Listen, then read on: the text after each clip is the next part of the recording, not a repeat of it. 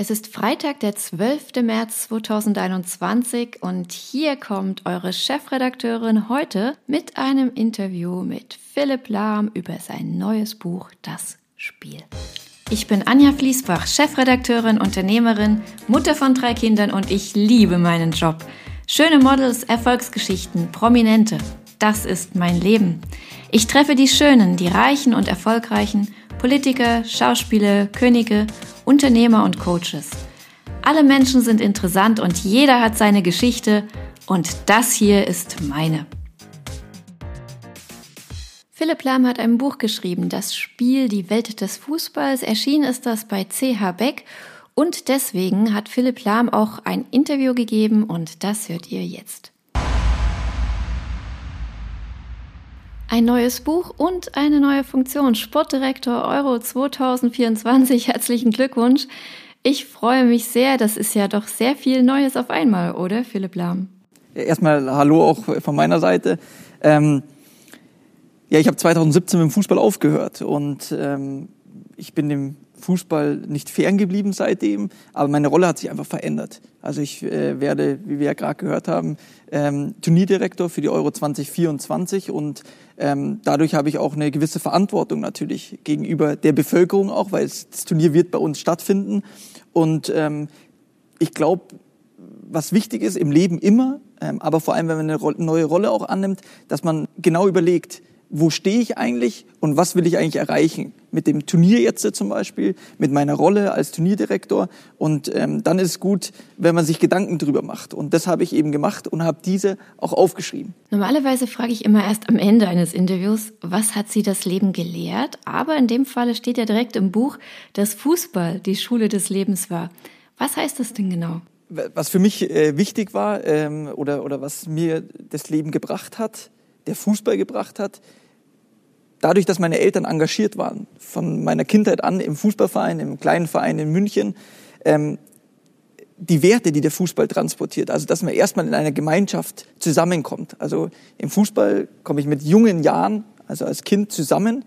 Ähm, es spielt keine Rolle, woher ich komme, äh, kulturell keine Rolle, finanzielle ist keine Rolle, sondern jeder ist willkommen für die Kinder spielt es keine Rolle, woher sein Mitspieler ist, ob die Eltern Geld haben oder nicht Geld haben, sondern es geht um die Freude, etwas gemeinsam zu erleben. Und das hat mich vom Start weg geprägt und das will ich ähm, oder beschreibe ich auch in dem Buch, ähm, wie schön der Fußball sein kann, indem dass er so einfach ist, also dass es Regeln gibt, die Regeln zu akzeptieren, aber es ist einfacher, wenn ich nicht später einsteige, sondern ziemlich früh, weil wenn ich in jungen Jahren, ich bin äh, damals mit fünfeinhalb, sechs Jahren in den Verein eingestiegen sozusagen. Und von da an wurde mir das immer vermittelt und auf ganz natürliche, spielerische Art und Weise. Philipp Lahm war Spieler, aber er war auch Führungsspieler beim FC Bayern und Führungsspieler bei der Nationalmannschaft.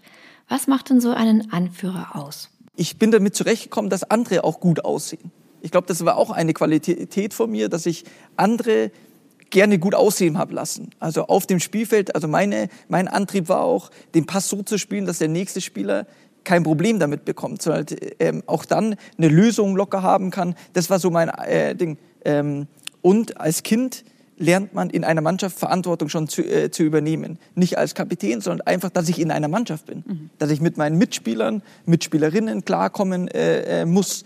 Ähm, auch wenn mal Fehler passieren, ich muss damit zurechtkommen. Äh, bei Siegen zusammen feiern, das ist immer was sehr, sehr Schönes, aber auch Niederlagen äh, zu verkraften, das spielt eine ganz große Rolle. Und ich glaube, das ist in jungen Jahren, äh, wenn man das schon mitbekommt, viel, viel einfacher, später auch damit klarzukommen und dann auch Lösungen zu bekommen. Das heißt also, dass man durch den Fußball schon in frühen Jahren lernt, Verantwortung zu übernehmen damit umzugehen, auch Lösungen zu finden. Das klingt ja alles nach einer ganz schön coolen Bildungseinrichtung. Das ist ja schon fast so eine Art gesellschaftliche Erziehung in jungen Jahren, oder? Weil ich aus eigener Erfahrung äh, sehe, wie viel es mir gebracht hat, nicht durch den Fußball erzogen zu werden, sondern mit dem Fußball. Also das eine ist natürlich das Elternhaus, was man zu Hause natürlich auch hat, aber ich wurde auch mit dem Fußball geprägt sozusagen, dass ich so früh in der Mannschaft war. Es war für mich was Tolles und war auch äh, ein Teil Heimat. Wenn man diese Begeisterung hört, ist es ja kein Wunder, dass die eigenen Kinder natürlich auch dann zum Fußball geführt werden. Wie sieht's denn da eigentlich aus? Ist die Begeisterung genauso groß, am Fußballfeld zu stehen und die Kinder anzufeuern? Manchmal, wie ärgerlich es ist, als Vater auch früh aufzustehen am Wochenende, am Samstag und früh beim Turnier äh, zu sein. Aber dann die, die, Kinder zu sehen und wie viele Eltern auf der Tribüne sitzen und, und äh, sich freuen, dass sie am Samstag Zeit miteinander verbringen ich finde es einfach herrlich und schade, dass es äh, jetzt natürlich fehlt, aber es geht im Moment nicht anders. Klingt nach so einer Leichtigkeit, nach so einer Liebe am Spiel, aber ist es nicht so, vor allen Dingen auch in Europa, in Deutschland, dass schon sehr früh doch alles so in Richtung Profilaufbahn geht, dass man Talente sucht, dass die dann auch sehr früh in bestimmte Zentren kommen? wo die dann besonders gefördert werden? Ja, äh, es geht um Leistungszentren. Also zu meiner Zeit, in, in meiner Jugend, ähm, sozusagen ist es war 95, als ich zum 1995, als ich zum FC Bayern gegangen äh, bin mit mit elf Jahren. Ähm, da ging es gerade so los in Sachen Jugendleistungszentren. Jetzt ist es bei, ich glaube, 56 äh, Vereine haben jetzt ein Jugendleistungszentrum. Also es geht schon vor, äh, ziemlich früh los mit der Professionalisierung eben. Und ähm, so wie sie richtig beschrieben hat, zu meiner Zeit habe ich Fußball gespielt, weil es mir Spaß gemacht hat. Ich wollte mit den anderen auf dem Bolzplatz sein, ich wollte gemeinsam gewinnen, gemeinsam verlieren, gemeinsam was erleben, äh, dann am besten noch äh, auch mal zelten oder so, also gemeinsam wirklich was erleben, weil mir Fußball, der Sport Spaß gemacht hat, aber auch das Drumherum. Ähm, und da war ein Traum. Meine erste Weltmeisterschaft, die ich gesehen habe äh, im Fernsehen, war 1990. Deutschland wurde Weltmeister. Und so war mein Traum, Fußballprofi zu werden. Das klingt nach einer absoluten Leidenschaft für den Sport.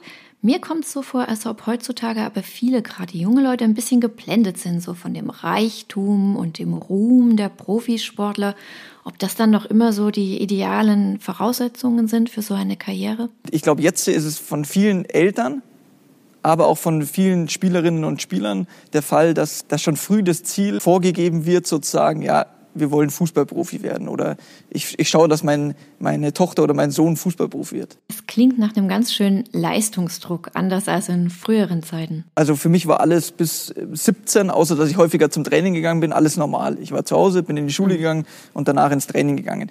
Und heute ist es halt schon oftmals anders, eben, dass, äh, dass es spezielle Schulen gibt für die, die äh, bei Top-Vereinen oder in so Jugendleistungszentren sind also der Austausch war bei mir mit Freunden, Schülerinnen und Schülern, ähm, die ganz anders, also die kein Interesse am Fußball hatten mhm. zum Beispiel. Und ich finde, darauf muss man halt wieder oder dann braucht es halt eben eine andere Ansprache, vielleicht schon in den Jugendleistungszentren, dass die, die Kinder, Jugendlichen auch einen anderen Einfluss von, von anderen Seiten auch bekommt. Ich glaube, dass es enorm wichtig ist, von zu Hause, aber genauso von Freundinnen und Freunden. Also hat man ja jetzt irgendwie auch schon eine ganz andere Generation an Fußballspielern. Das merkt man ja vielleicht auch so ein bisschen in der Nationalmannschaft. Jogi Löw kann davon ein Lied singen.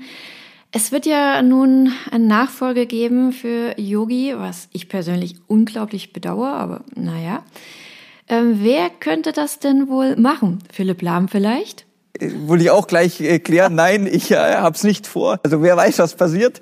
Äh, Jupp ist äh, ein toller Trainer und äh, man hat ja schon mal nicht gedacht, dass er nochmal zurückkommt. Ist doch wieder sehr, sehr erfolgreich zurückgekehrt. Also wer weiß. Naja, wer immer es macht, wer Bundestrainer wird, hat ja da eine ganz schöne Aufgabe mit dieser jungen Mannschaft. Die, die Generation ist ziemlich früh in die Professionalisierung gekommen. Also in Sachen Jugendleistungszentren, da geht es immer um das Ziel, Profifußballer zu werden. Das darf man nicht vergessen. Einen anderen Einfluss haben sie nicht. Also würde ich wieder zurückkommen. Sie müssen Begeisterung versprühen, dass sie wissen ihre Verantwortung, was sie haben, wenn sie Nationalspieler sind. Und das will man sehen. Also ich schaue mir auch das Spiel an und ich habe mir auch das, äh, die WM 2014, teilweise sogar äh, 2018 angeschaut, sogar live äh, teilweise im Stadion, äh, ansonsten auch von zu Hause. Und da will man doch Spieler sehen, die begeistert sind, die, die alles geben für die Nation. Und das muss man ihnen immer wieder klar machen. Ja, das ist ja schon die Kritik, dass da so dieses Brennen fehlt, ne? dieses Wollen, dieses Kämpfen, diese eben, wie wir vorhin schon gesagt haben, Leidenschaft. Also äh, wir können ja nicht davon sprechen, dass wir keine Qualität haben. Also äh, wir werden immer wieder Spitzenleute, exzellente Spieler rausbringen, ähm, weil wir einfach eine Fußballnation sind und unsere Struktur exzellent ist. Das darf man auch nicht vergessen. Also deswegen wird das immer mhm. passieren. Aber was ich als Zuschauer sehen will, ist Begeisterung, Freude an dem, an dem Spiel und, und zeigen, wie gern man für die Nationalmannschaft spielt. Da kann das, ein Spiel auch wieder passieren. Ja, ein 0-6 ist schwierig, aber es kann Spiele äh, passieren, die äh, verloren gegangen werden. Das, jeder Generation ist es passiert, würde ich sagen. Aber in Hinblick jetzt auch auf äh, auf äh, die Euro in diesem Jahr. Die Vorbereitung muss genutzt werden, dass man dann zum, zum Start auch wirklich wieder so eine Euphorie entfachen kann in, unserer, in unserem Land. Das gehört dazu. Ich bin ein absoluter Fußballfan, wirklich. Also wenn da irgendwie WM ist oder EM, schon im Voraus plane ich mir immer die Tage frei. Ich gucke mir alle Vorrundenspiele an und wenn das drei am Tag sind, ich sehe sie alle von Anfang bis Ende und alle Zwischenberichte, die schon morgens losgehen und nachts enden. Also 24 Stunden Fußball für mich, wenn die Turniere sind. Ich freue mich auch wahnsinnig auf die EM. Trotz allem gibt's ja da auch ein bisschen Kritik, gerade jetzt so zu Corona-Zeiten man weiß nicht so recht. Ich glaube, verschieben ist kein Thema. Also äh, weil es der Zeitplan einfach nicht äh, zulässt. Und äh, also erstmal finde ich die Idee eine gute Idee. Also damals zu dem 60-jähriges Jubiläum war das sozusagen. Da hat man gesagt, okay, äh, eine Europameisterschaft nach Europa zu ver vergeben, finde ich an sich eine gute Idee. Ich bin überzeugter Europäer und freue mich, äh, wenn sowas stattfindet. Also muss ich ganz klar sagen. Ob das jetzt der, der richtige Zeitpunkt noch so ist, also jeder macht sich durchgehend Gedanken und ich glaube, wir lernen tagtäglich immer wieder äh, neu dazu in Sachen Pandemie. Ob das immer alles fair ist, dass der eine spielen darf, der andere nicht das wage ich zu bezweifeln. Aber ähm, was man äh, auch sagen kann, ist, dass die DFL mit die erste Liga oder die erste Liga war, die wieder starten konnte, weil man das Hygienekonzept entwickelt hat. Dass da Geld eine Rolle spielt, ist auch außer Frage. Das müssen wir uns auch alle bewusst äh, sein. Ob das immer alles gerecht und fair ist, das kann ich nicht beurteilen es gibt uns schon ein bisschen Normalität auch. Also vielleicht vergessen wir am Wochenende halb vier, ich bin so ein äh, Bundesliga-Schauer, ganz normal halb vier, Bundesliga-Zeit. Vielleicht vergessen wir alle auch für 90 Minuten, wenn wir uns Fußball anschauen, ein bisschen auch die Pandemie mal. Also dass wir ein bisschen den Kopf frei bekommen. Also man kann äh, das negativ sehen, man kann es positiv sehen. Und wir hoffen einfach, dass es vor allem auch für uns alle irgendwann wieder äh, Normalität gibt. Ich schätze ja an Leuten, wenn sie kein Blatt vor den Mund nehmen, wenn sie einfach sagen, was sie denken, was Sache ist, durchaus auch mal kritisch. Und deswegen mag ich dieses Buch so. Da hat man ja einmal diese Euphorie, aber eben auch schon so ein bisschen die leisen Dinge, die nicht so in den Vordergrund treten, mal kurz aufkommen, dann doch wieder ein bisschen beschwiegen werden. Ein großes Thema ist ja nicht erst seit Enke die Depression. Unter den Profispielern wohl doch ein weiter verbreitetes Phänomen? Also es hat sich was geändert, würde ich sagen, ähm, weil es ja die, die Robert-Enke-Stiftung zum Beispiel gibt, also wo man äh, da gute Beratung eben äh, bekommt. Also es hat sich ein bisschen was verändert in der Hinsicht, also dass man Ansprechpartner offensichtlicher und direkter eben äh, auch bekommt. Auf der anderen Seite, es ist Hoch Hochleistungssport und ähm, so, so schade wie es ist, ich, ich schreibe es ja auch, also so schade wie es ist, ähm, das ist Professionalisierung auf höchstem Grad und deswegen, ich schreibe auch deswegen, weil man darf das nicht vergessen. Also man, man muss immer wieder daran arbeiten. Und das, glaube ich, es geht so schnell, dass es in Vergessenheit gerät und dann wird einfach wieder weitergemacht. Da gibt's viele Beispiele, was äh, junge Leute, ähm, nicht nur im Fußball, aber auch im Fußball, äh, verkraften müssen. Äh, vor allem auch in, in Sachen heute Social Media und alles, so positiv, so schön wie das, äh, also viel Teile sind, gefällt mir auch. Äh, auf der anderen Seite gibt es auch viel, viel negative Beispiele. Und das, ähm, deswegen habe ich gesagt, das muss ein Thema auch äh, in diesem Buch sein. Man findet dazu ja auch eine richtige Studie in dem Buch. Daran sieht man, dass es äh, kein Thema ist, ähm, was ganz, ganz wenig Vereinzelte trifft.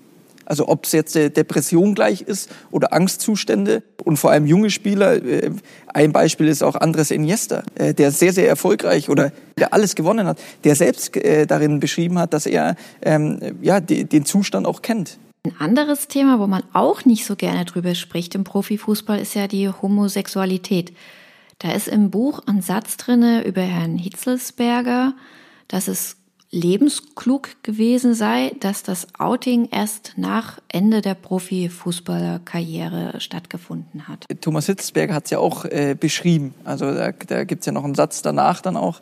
Ähm, wo er sagt, man kennt die Mechanismen in so einer Mannschaft und man weiß, was angesagt ist und was nicht angesagt ist. Und ähm, es herrscht ein unglaublicher Gruppenzwang teilweise auch. Das hat Thomas Hitzelsberger so gesagt. Ich habe jetzt nicht eins zu eins zitiert, aber ähm, so in die Richtung ähm, hat er es auch gesagt. Also ähm, ja, es geht um absolute Höchstleistung und ich glaube, dass manche nicht davor zurückschrecken. Der Fußball ist ja auch ist Teil der Gesellschaft sozusagen und spiegelt ja oft die Gesellschaft einfach wieder, in der auch gespielt wird der Fußball. Und ich glaube, dass äh, bei uns, ich würde es mir wünschen, wir reden auch immer über Rassismus und trotzdem passiert es im Stadion. Also ich will in dem Buch, und das beschreibe ich ja auch, auf Gefahren hin, äh, hinweisen. Also man muss sich das genau überlegen, weil man fährt auch irgendwann zu Auswärtsspielen. Meistens jedes zweite Wochenende. Und es geht die eine Mannschaft gegen die andere Mannschaft. Und das heißt, die einen Fans sind für die Mannschaft, die anderen Fans sind für die. Und ich sage nur, es gibt Gefahren. Soweit der erste Teil des Interviews mit Philipp Lahm. Ich hoffe, es hat euch gefallen. Wenn das so ist, dann abonniert doch diesen Podcast, die Chefredakteurin. Dann werdet ihr auch informiert, wenn es morgen den zweiten Teil des Interviews gibt. Für heute danke ich für eure Aufmerksamkeit und freue mich dann, wenn wir uns morgen wiederhören.